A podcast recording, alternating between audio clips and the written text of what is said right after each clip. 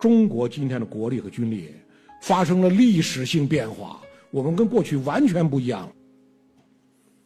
当今世界，国民生产总值超过十万亿美元的就两个，美国十七万亿，中国十点五万亿。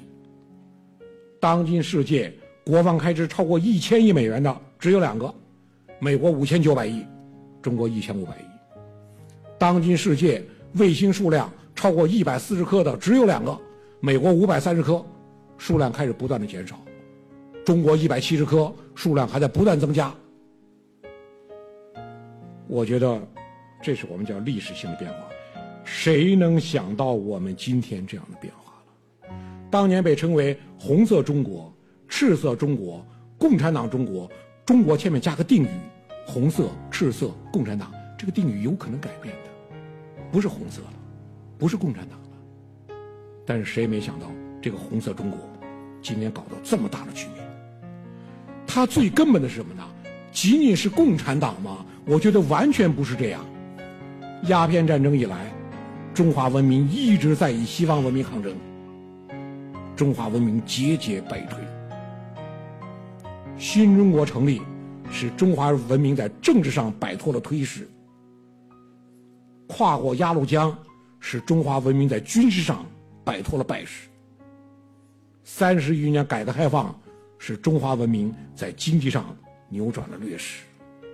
今天崛起的不是一个民族啊，一个文明，全新的、经过洗礼的这样一个文明。共产党政权只是在这个过程中完成自己的历史使命。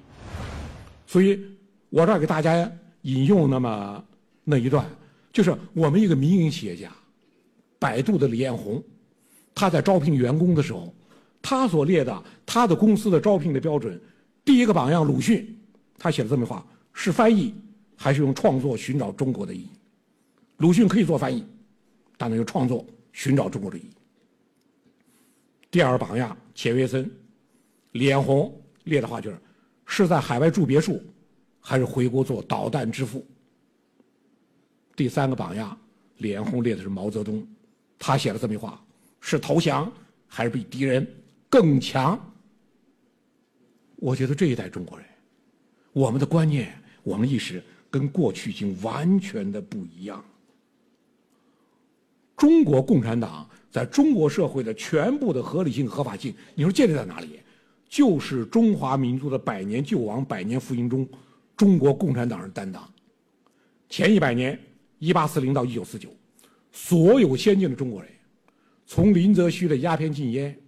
到洪秀全的太平天国，曾左李的洋务自强，康梁的戊戌维新，孙中山的辛亥革命，毛泽东的新民主主义革命，所有先进的中国人就为这三个字：救中国，挽救民族命运危亡。救亡命题不是中共发起的，但是中共了结的。一九四九年新中国成立，宣示救亡命题的终结和下一个命题的开始。一九四九二零五零发展中国，前一百年历经坎坷，后一百年我们也走了很多弯路。你包括反右运动、大跃进运动、文化大革命运动，和也包括改革开放以来出现的严重的腐败，那不都是我们的弯路吗？但是共产党的自我更新，从共产党的领导层从来没有放弃自己的担当，就在民族救亡和民族复兴过程中的自己的担当。这是中国共产党存在于中国政坛最大的合理性、合法性。你的民族救亡和民民族复兴的这种历史性担当，这是我也也是我写《苦难辉煌》给我感触最深的一点。《苦难辉煌》这书在大陆发行了很多，当然在这儿呢发行的数量并不是很多，但是台湾现在也也发行了一些竖版的繁体字，也发行了一些。作为台湾研究国共两党作战的一个参考。我这儿这个大写呢，《苦难辉煌》这个书最后定稿，我自己都没有想到，一九九四年写的，二零零六年定稿，定稿于哪里？参加中美首次联合军事演习。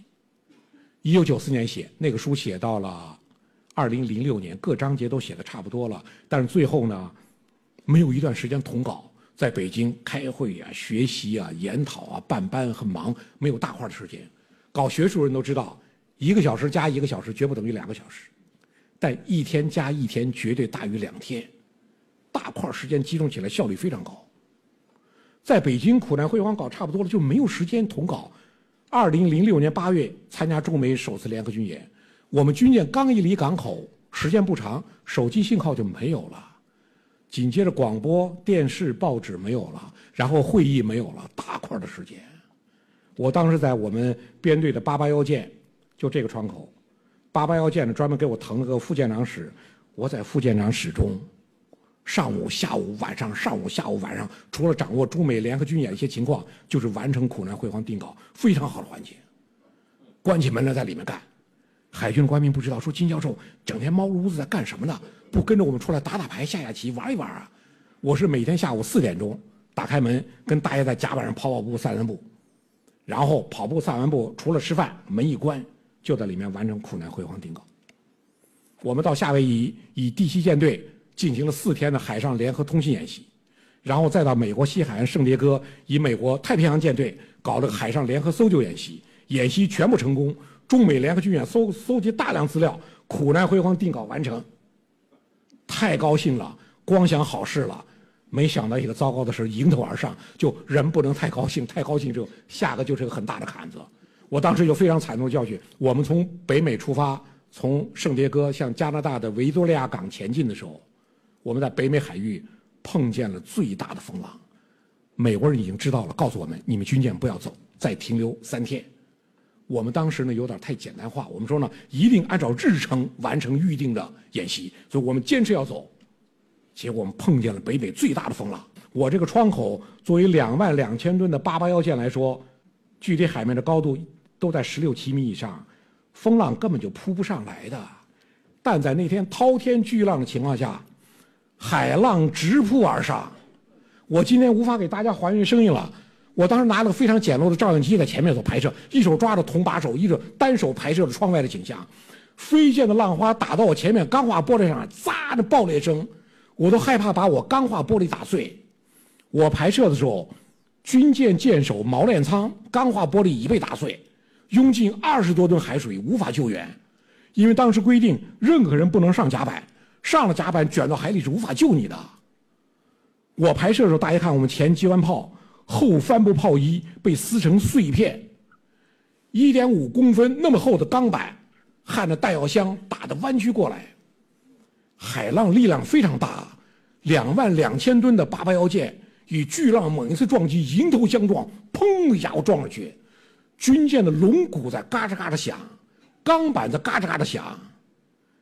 这个风浪整整持续了两天半，我们的龙骨嘎吱嘎吱响两天半。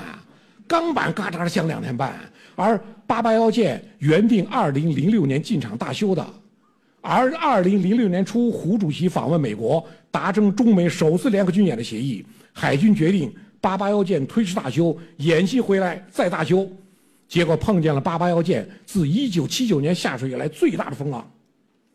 我当时真是一个不祥的念头涌进脑海，我说糟了，看来这回这本书白写了，回不去了。我当时就想，我说如果有直升机救援，我走不了无所谓，把我笔记本调走就行，书稿都在笔记本里呢。我期待有个直升机来救援。那么大风浪，任何直升机无法起降，无法靠近你。我们军舰没有办法，我们不管你航向如何，只有照风浪九十度的方向前进，因为你只要一侧过来要侧翻，浪太大了，只有照九十度方向前进。九十度方向与巨浪迎头相撞，对你军舰强度考验非常大。风浪整整持续了两天半，我们这三天时间不吃不喝，油和水从锅里都要泼出来，炊事班就无法起火做饭，三天三夜全部是矿泉水、干吃面、压缩饼干、罐头，谁顾得上吃饭啊？全力以赴为了生存。第四天到达加拿大维多利亚港外海，风浪消疲消退的无影无踪，我们进入维多利亚港的时候。加拿大太平洋舰队司令站在港口的高坡上欢迎我们，他是我们国防大学的前学员。他说：“这么大风浪，你们过来，海平如镜啊！幺幺三舰在前面前进，海水的倒影清晰可见。风浪消退的无影无踪。八八幺舰老舰长跟我站在指挥室里，他跟我说了段话，让我至今不忘。他就讲那话：“幸亏我舰是一九七九年下水的，都是上海老工人的焊缝，没有工程的层层转包。”八八幺七老先生给我讲的话，给我深刻的印象。我后来二零一四在大连船舶重工给他们讲课，引用了这个例子。船舶重工是我们第二条航母的建造者，零零二马上下水了。我讲的是例子。去年在江南长兴船舶工业集团讲课，也给他们讲这个例子。江南长青是我们第三艘航母承建者。第三艘航母平直甲板弹射起飞。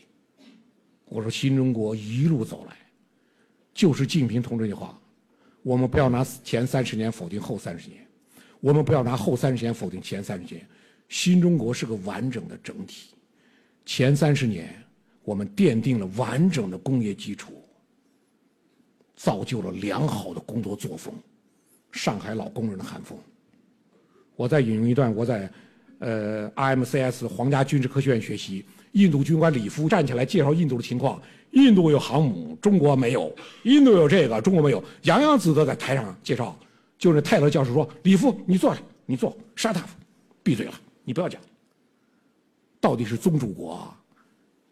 泰勒教授一训里夫，身高一米九几的里夫就跟一段雪糕融化的，哗就坐下来了。泰勒上去讲，我纠正一下李夫讲的观点。印度的武器装备都是采购的，原来采购苏联，现在采购俄罗斯。印度没有完整的工业体系，不能成为军事大国。中国有完整的军工体系、工业体系，中国是个军事大国。谁也没给他提示这点，他提示这一点。所以我们讲完整的工业体系，良好的工作作风，新中国，这是我们今天的成就。所以说。一路走来，前人有问题、有缺点、有错误，但是前人的肩膀头子很硬，我们踩住了，我们站起来了。我们也有问题、有缺点、有错误，我们的肩膀头子能不能像前人那么硬？这对今天是我们的考验。